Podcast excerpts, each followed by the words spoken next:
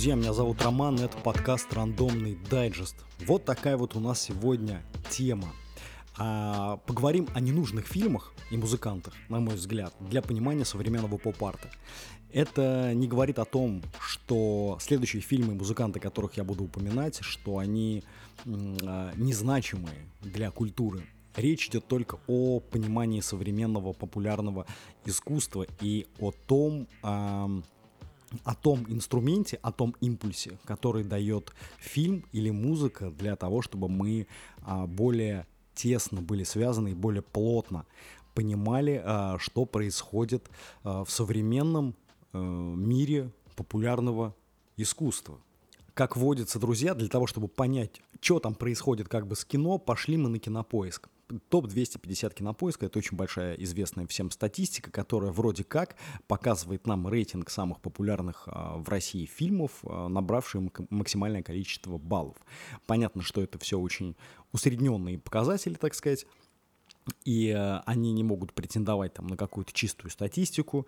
Э, фильмов много, э, фильмы разные, и э, год их выпуска очень сильно разный, и они, каждый из них в какой-то степени повлиял но на поп-арт того времени, когда выходил. Но сегодня речь пойдет у нас исключительно о современности. Поэтому я открыл кинопоиск топ-250, пробежался э, в первой сотне и выбрал вам наиболее а, неподходящие для изучения а, киноработы, которые не отражают современное, современный поп-арт и современное искусство. То есть по которым невозможно синдексировать то, что сейчас происходит а, в этой медиа-среде. Опять же, мы здесь обращаемся к альтернативной социологии и провели мы небольшой опрос. Значит, нашей редакции Sorry Moscow провели небольшой опрос среди 92, среди 92 человек, в общем-то, респондентов, и поняли, а, что а, есть люди, которые не видели культовые фильмы, но на этом фоне это никак не мешает им изучать современное популярное искусство, современное медиаискусство и находиться в повестке а, очень плотно и крепко. Хотя на первый взгляд, я так думаю, что большинству из вас покажется, что это фундаментальные или какие-то супер основные э, киноработы, которые легли в основу там понимания каких-то там конкретных процессов или процессов достаточно. И на мой взгляд, на мой взгляд, среди этих фильмов ну, тоже, несомненно, есть а, как бы очень важное кино.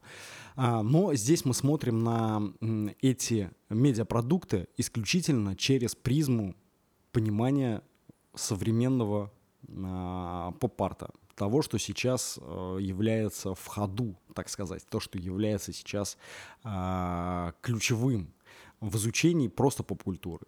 Просто поп-культуры. А, первая сотня, опять же, первая сотня кинопоиска, топ-250 это было, конечно, слишком, а, для анализа очень много, поэтому мы, как бы, ну, нам было понятно, что в первой сотне есть, естественно, всех самые ключевые а, вещи. И хочу я начать с киноработы, которая, возможно, всем вам, ну, большинству из вас покажется, то, что она попала в этот список ненужного для понимания современного поп-арта кино, эта работа, возможно, вам покажется странной, что я выбрал именно ее, но это первое место кинопоиска. «Зеленая миля», замечательная. А, а, Фрэнк Драбонт а, снял много лет назад «Зеленую милю», которая дала ход актерской карьере значит, нескольких известных голливудских актеров, в том числе и Тома Хэнкса, и привела, значит, их на Олимпы а фильм «Зеленая миля», ну, как бы, наверное, одно из самых известных в мире вообще, в принципе, сейчас кино. А, не будем а, внимательно, наверное, не будем изучать э, степени и доли морализма, которые нам э, учтиво предлагают режиссеры и сценаристы для того, чтобы э, описать то, что происходит в этой истории, но просто скажем, что э, «Зеленая миля» никаким образом не отражает то, что сейчас происходит в современном поп-парте, не является а, лакмусовой бумажкой, определением или какой-то фундаментальной страхой, строкой или частью духовности современной поп-культуры. Все-таки, а, учитывая время производства этого кинопродукта, надо признать, что те ценности, И э, на аспективном уровне те вещи, которых касаются э, команда по съемке «Зеленой мили», сценаристы режиссеры, э, это вещи, которые в той или иной степени потеряли свою эмоциональную актуальность. То есть сейчас э, те ценности, которые несутся метрами того времени, они совсем иначе интерпретируются. Они подаются совсем под другим соусом, и та условная да, доброта, условная доброта или условная честность, да, или какие-то индексы справедливости, сейчас они подаются под совсем другой а, призмой. То есть сейчас мы можем узнать об этих вещах с помощью совсем других инструментов, поэтому, а, к счастью или к сожалению, я не знаю, но поэтому фильм «Зеленая миля», на мой взгляд, а, скромный взгляд а, Дарабонта, она не может являться частью изучения и быть инструментом для последующего изучения современного поп-арта. То есть она никакого отношения к этому вообще не имеет. И настолько э, современный мир уже в смысле этой предыдущей повестки настолько искажен, что зеленая миля, к сожалению, не в состоянии регулировать те или иные социальные процессы или влиять как-то на эти процессы в силу своего э, устаревания. То есть люди перестали так думать. Люди перестали так думать, и люди э, перестали э, зиждить свои взгляды или на свое, свое несение каких-то ценностей на базовых э, вещах, о которых говорит нам этот фильм. Поэтому «Зеленая миля» очень по странным обстоятельствам самое первое место топ-250 кинопоисков встает и в наш топ. Следующее, до чего мы докрутили, а, замечательный, а, значит, а, Альвен Канаш, вот, и а, там еще есть Эрик Толедано, но это вот второй режиссер, режиссер вот, а Наканаш Накаша, да. А, Оливье Накаша, спасибо. А, Оливье Накаша и а, Эрик Толедано. Они сняли всеми известный фильм, который называется «Один плюс один». Вот такая комедия. А, вроде как бы она основана даже на реальной истории, значит, одного французского араба. И э, вроде бы основан на реальной истории, но, естественно, фильм настолько настолько был гипертрофированный по своей сложности, да, то есть у него была вот искусственно созданная сложность, которая а, в мире современных эм, социальных механизмов а, уже работает по-другому. То есть вот такие, скажем так, э, такие повести, такие повествования, они очень хороши для фундаментального изучения чего бы то ни было то есть для фундаментального изучения каких-то а, определенных а, процессов и в том числе ментальных, в том числе общесоциальных и так далее. Но а, фильм «Один плюс один», конечно же, из-за своей гипертрофированности и а, гипертрофированности тех идей, о которых он рассказывает, конечно, не может быть а, элементом для изучения современного поп-арта, потому что он совсем другой. В общем-то, все следующие, последующие фильмы и предыдущий фильм, а, ключевая их а, особенность, общая характеристика, которая их связывает, это устаревшее понимание социоментальных процессов. То есть те вещи, которые преподносятся каким-то образом сейчас, может быть, они в своем корне не изменились, но они имеют совсем другую архитектуру. То есть они совсем по-другому настроены, и это очень важно. Это касается первого фильма, это касается «Один плюс один», и это касается всех последующих фильмов, неважно, какую несут они идею и связана ли она а, с какими-то социоментальными системами или формами. Вот, поэтому фильм «Один плюс один» занимает почетное, просто почетное второе место в нашем списке и является частью системы, которая может находиться косвенно в жизни каждого человека, ныне, э, ныне жизни каждого человека, который э, э, изучает а, современное популярное искусство и популярные медиа. То есть, как и предыдущее кино, этот фильм не способен а, раскрыть нам какие-то дополнительные или какие-то, может быть, базовые двери. Увы. Да простят меня поклонники а, всезнающего и всевидящего а, Хао Миядзаки, но следующая работа это «Унесенные призраками». замечательный а, полнометражный мультфильм, а, значит, а, азиатского режиссера, который был, по-моему, снят в 2001-2002 году, достаточно давно, достаточно давно, слово проглотил, простите. И отсмотрев его четырежды, скажу вам честно, признаюсь вам честно, а в целом не питая большой любви к э, господину Миядзаки и к тому, что он производит, и в принципе к скажем так, мультфильмам такого толка, как аниме, манги и так далее, а в целом не питая какой-то особой любви, а прекрасно понимаю, что это очень серьезная культура, очень утонченная культура, но вот э, лично я как бы к ней особо не тяготею. А, отсмотрел четыре раза я вот в течение двух месяцев, пока готовил материал. Конечно же, конечно же, Мьядзаки сам по себе и унесенные призраками в любом случае, в любом случае являются для являются очень важной отчетной точкой а, для изучения культуры в целом. То есть здесь надо признать, что Хайо Миядзаки и еще несколько, может быть, сейчас не будем просто о них, еще несколько специалистов из азиатской мультипликации, они заслуживают подобного места для изучения общей культуры кинематографии за последние там 100 лет, ну, условно, или 50 лет. Здесь, конечно, спора нет, но а, как и в предыдущих работах, у Миядзаки, конкретно в «Унесенных призраками», это, я так понимаю, что это самый популярный мультфильм, а, там, наряду с «Королем Львом» и вот такими вот а, штуками, самый популярный мультфильм и уж точно самый популярный мультфильм азиатских режиссеров, полнометражный именно. Это абсолютно точно. Здесь все-таки внутри конкретной киноработы а, отсутствует очень важно и, на мой взгляд, одно из ключевых а, зерен которая способна пора, которая способна посеять в нашем сознании и понимании а, ощущения, ощущения и понимание изысканности и утонченности прогресса. Объясню простыми словами, попробую, хотя и эти тоже вроде простые. А, Миядзаки убирает за скобки прогрессивность общества. Миядзаки рассказывает нам о том, что а, ценность и важность любого аспекта социальной жизни, она была построена задолго до нас, до всех.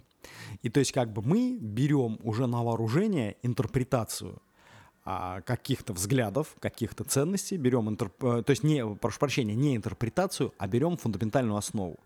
И эта фундаментальная основа никак не интерпретируется много лет, и мы просто рождены для того, чтобы правильно повторять а, эти, а, значит, а, эти условия, которые были определены кем-то когда-то и считаются эталонными. Как и вся азиатская культура, она зиждется, конечно, на а, богатейшей истории.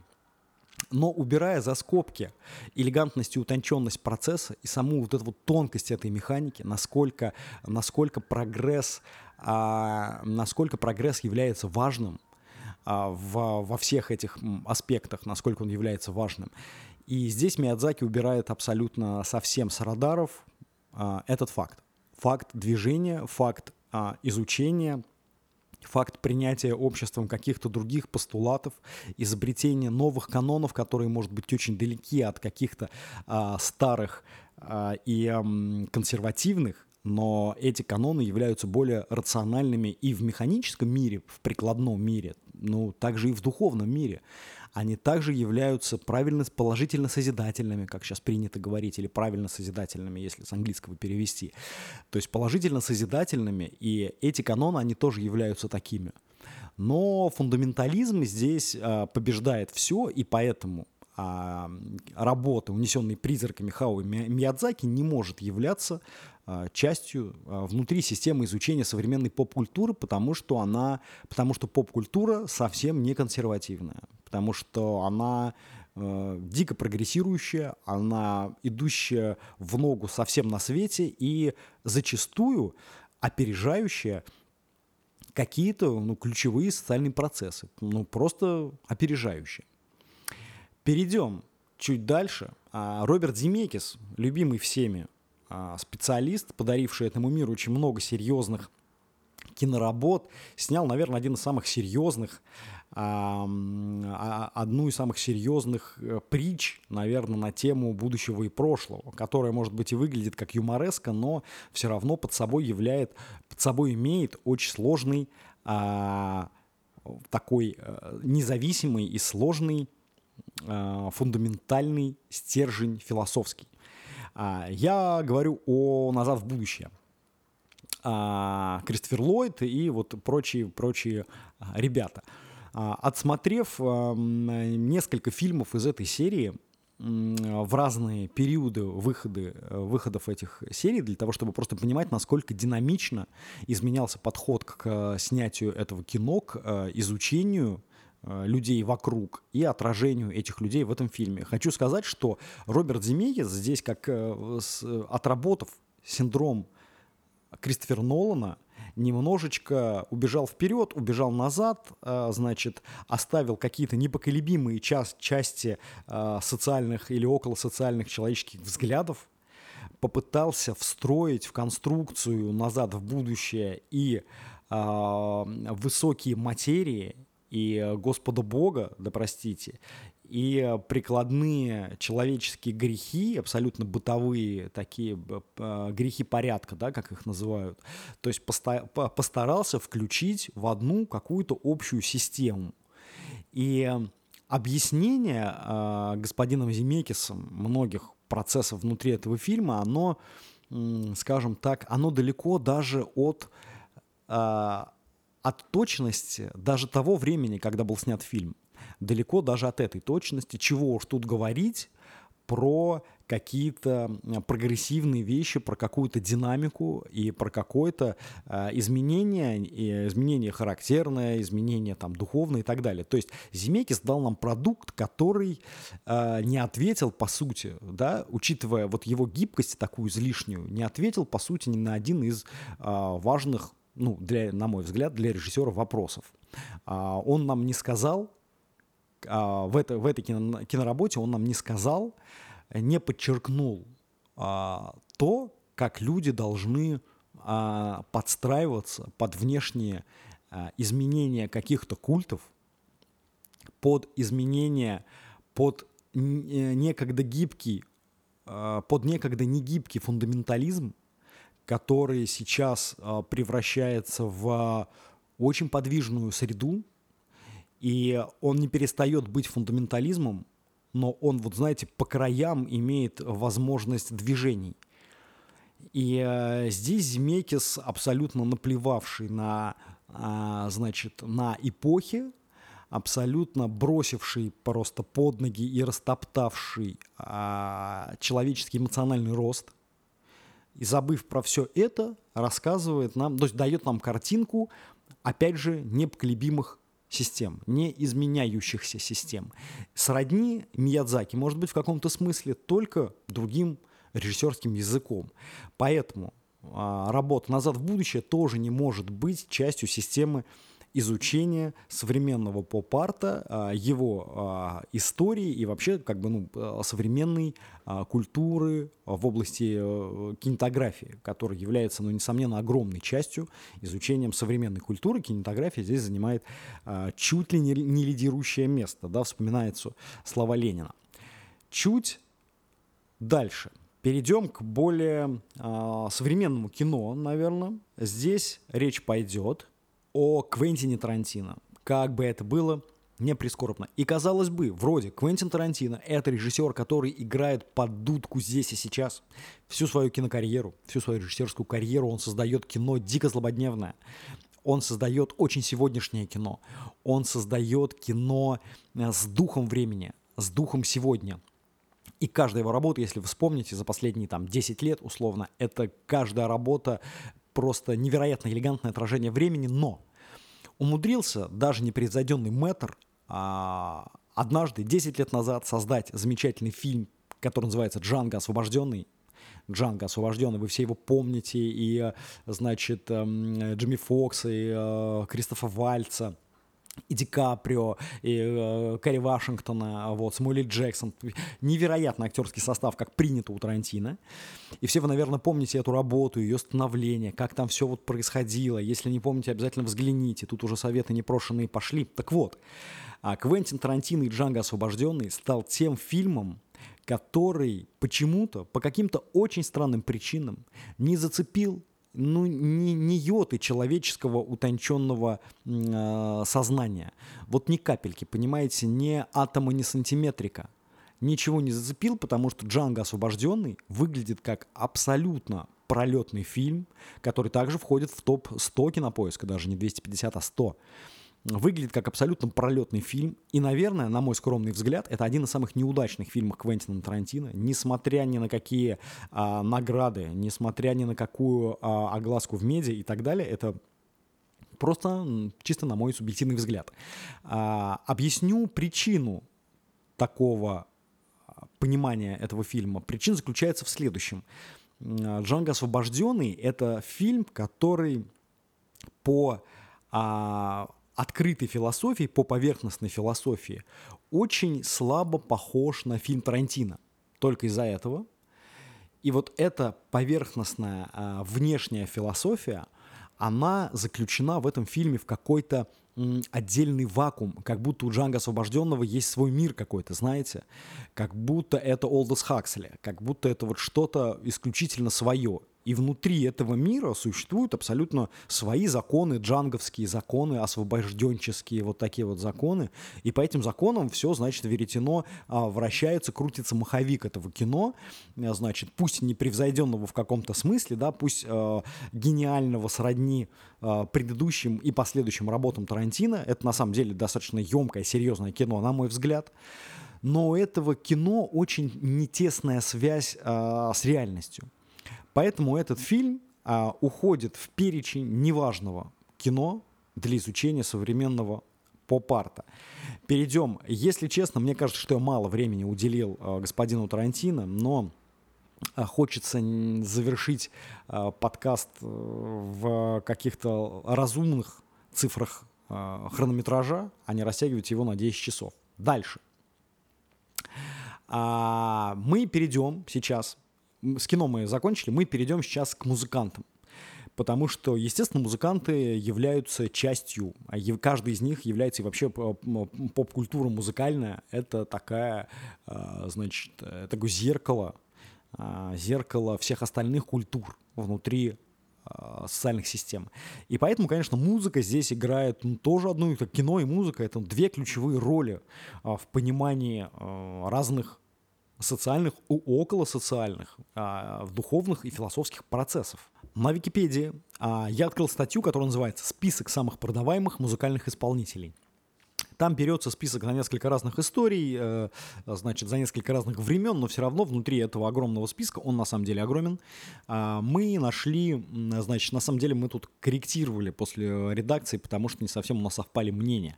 Мы нашли несколько музыкантов, которые просто абсолютно выпадают из системы изучения современного поп-арта, которые даже с невероятными своими заслугами, э, с медиа-заслугами, с э, какими-то другими заслугами, даже вот исходя из этого их серьезнейшего, э, лютейшего бэкграунда, они все равно не являются, не могут быть, на мой взгляд, не могут быть предметом изучения – во всеобъемлющие, вот в big picture, в большой картине изучения современного а, популярного искусства.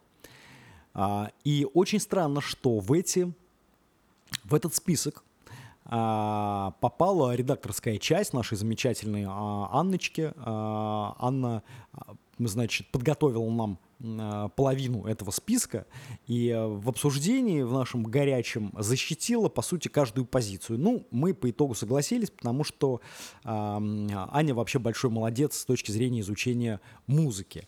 Вот, и она большой эксперт в этих направлениях. И э, вот сейчас, например, она читает э, для одного из институтов в Великобритании читают лекцию о группе Назарет. Была такая группа, если честно, я не очень осведомлен, но, по-моему, это что-то вот из срок сцены. А, что-то с рок-сцены, а, не уверен.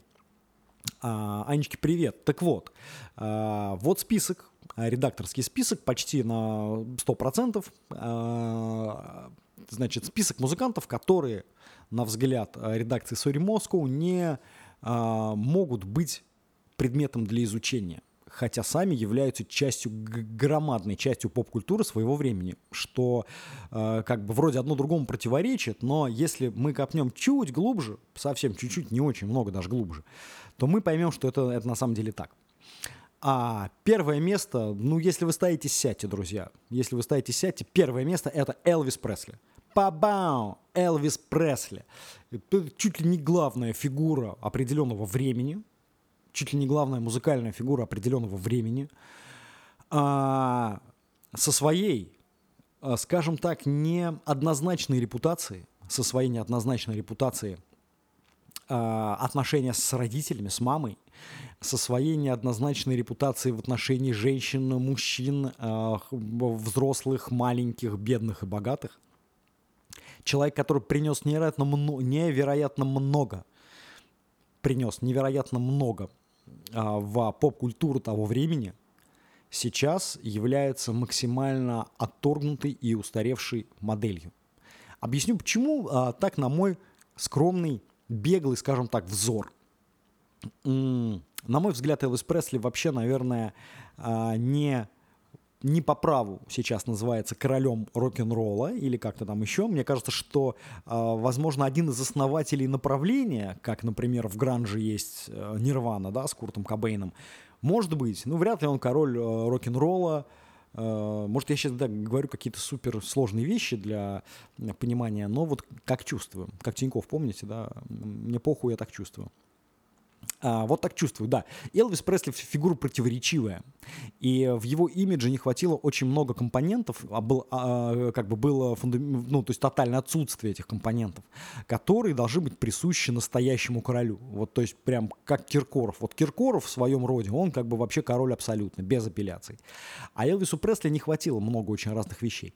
Поэтому а, на мой взгляд и взгляд, взгляд редакции Sorry Moscow, Элвис Пресли не может быть частью, вот этим вот маленьким паттерном а, в поп-арте определенного времени для изучения современности, потому что он неоднозначный, а, потому что харизма определенная, потому что вот это вот все. Король неполноценный, поэтому не подходит, не подходит.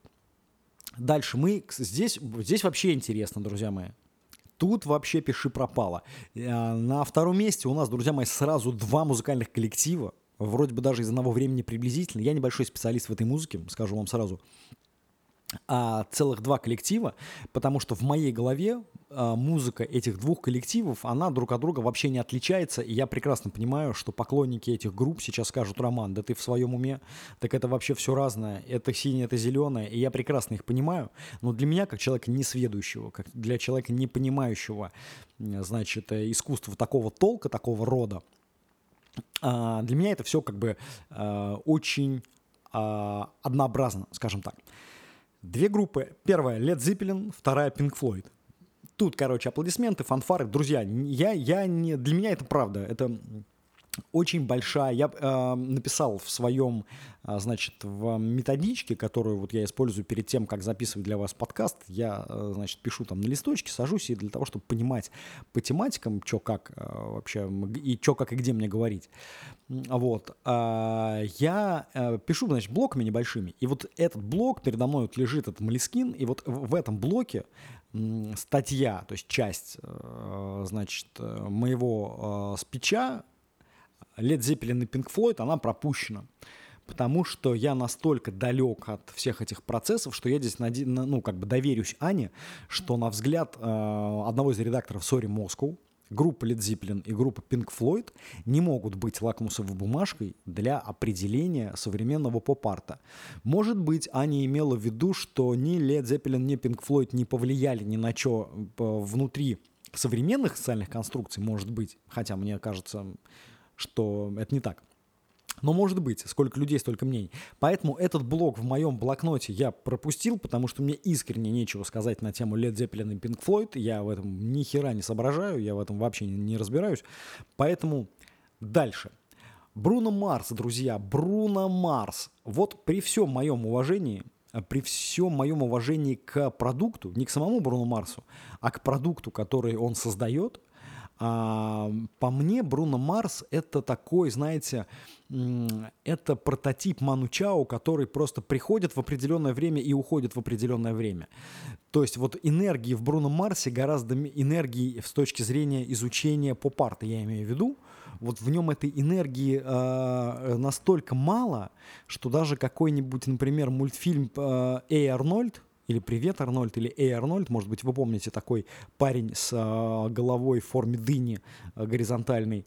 Вот такой вот э, мультфильм «Эй, Арнольд», он может быть даже более подходящий инструмент для изучения современной поп-культуры, чем, например, Бруно Марс, который вот и который суперсовременный, суперсовременный, он суперпопулярный, он а, уже отписавший не один хит, скажем так, потому что, ну, существуют музыканты с одним вообще хитом, да, Бруно Марс — это человек, который написал уже, ну, дай бог хитов, дай бог хитов. И даже при всем при этом модель Бруно Марса мне видится абсолютно проходной, что это просто, а, значит, отражение какого-то времени, какого-то куска, которое вот пришло, а, и а, пришло, было ярким, а, значит, э, инертным очень, но быстренько ушло.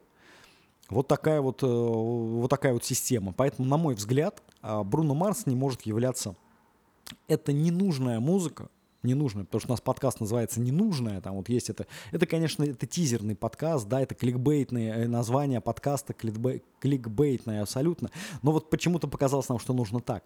Э, ну, Бруно Марс ненужный, ну вот он прям ненужный, а, отторгнутый, ненужный элемент для изучения современной поп-культуры, просто ну никак.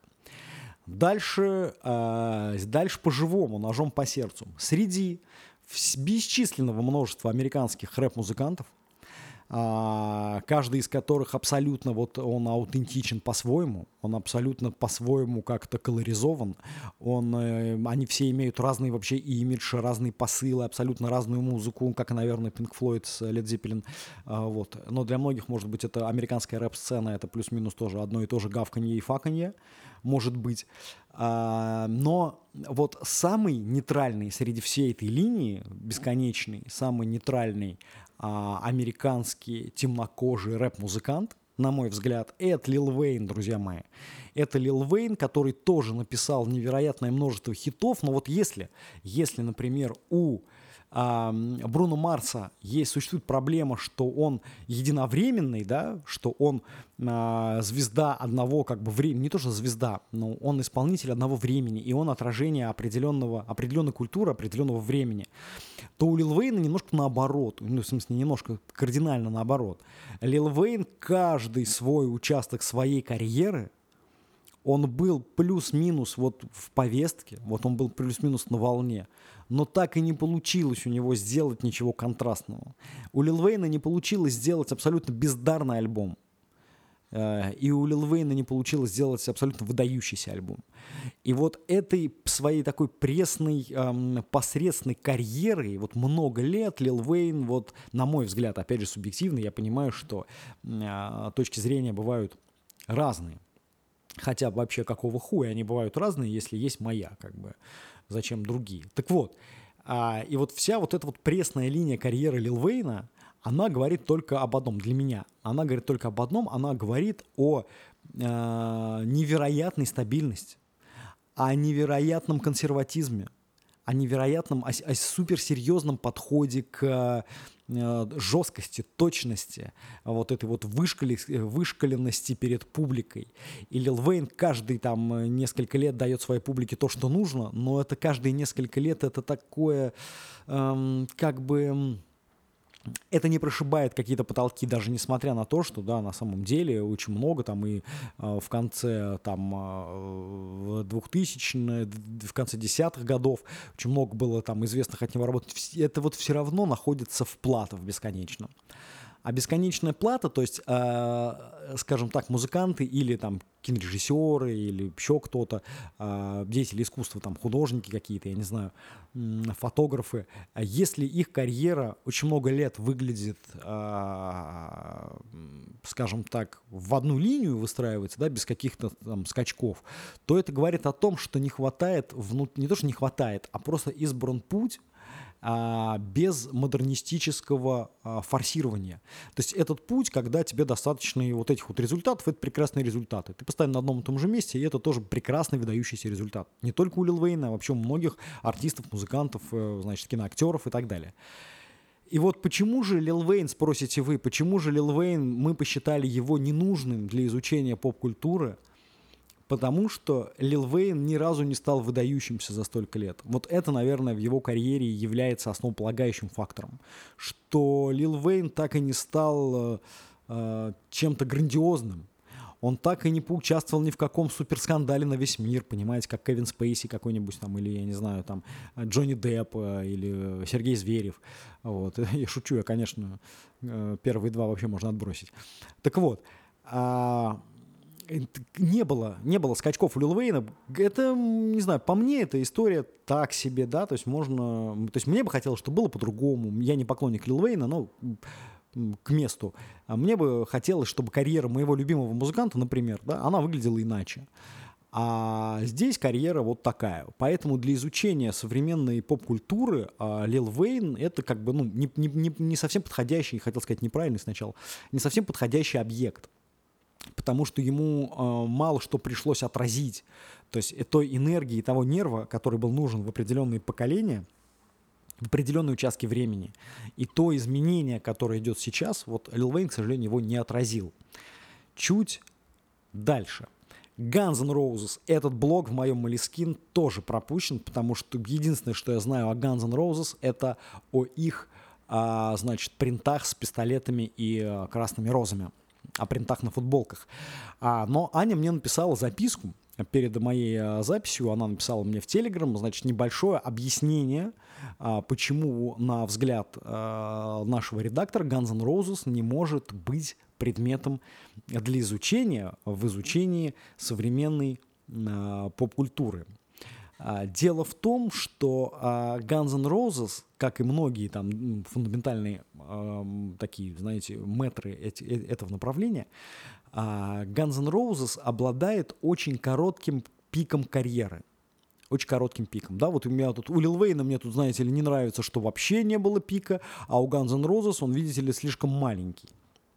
А, объясню. Суть в том, что, например, а, какой-то музыкальный коллектив или музыкальный исполнитель, который выбирает для себя какую-то по ощущениям свою стратегию бытия и карьеры, он вот много лет, например, исповедует эту стратегию, а в какой-то определенный момент просто становится ну, остро актуальной ну, такое бывает. Вот просто у него карьера много лет вот такая средненькая, а потом хоп, и остро актуальная. Бывает так, что люди, например, только начинают свою карьеру, и она сразу становится остро актуальная, потому что они просто попадают в это время случайным образом. Это вот вопрос, конечно, к а, Курту Кобейну. Это вопрос к а, группе кино, а, к Виктору Цою. Это вопрос к, а, например, к, наверное, Эми Уайнхаус это вопрос вот к таким вот людям, которые просто вспыхнули в самом старте. А Guns N' Roses чуть другая история, как объясняет Анна. А Анна объясняет, что чуть другая история в каком смысле? А Guns N' Roses а, много лет были э, очень легкие, без перекосов, без перекосов, а, скажем, как вот как, как раньше говорили, знаешь, на твердую четверочку музыкальный коллектив, но внутри этого музыкального, но внутри этого рынка было еще там, блядь, три дюжины музыкальных коллективов, которые плюс-минус сделали то же самое, что Guns N' Roses. А, и стали они популярны просто в силу, как многие считают, и как считает наш редактор, в силу просто лотереи. Кто-то стал, кто-то не стал.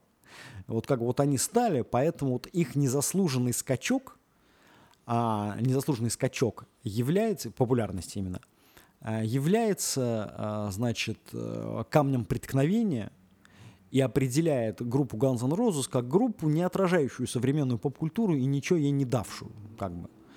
А, я вот от себя добавлю, что вот кроме футболок с принтом. В общем-то.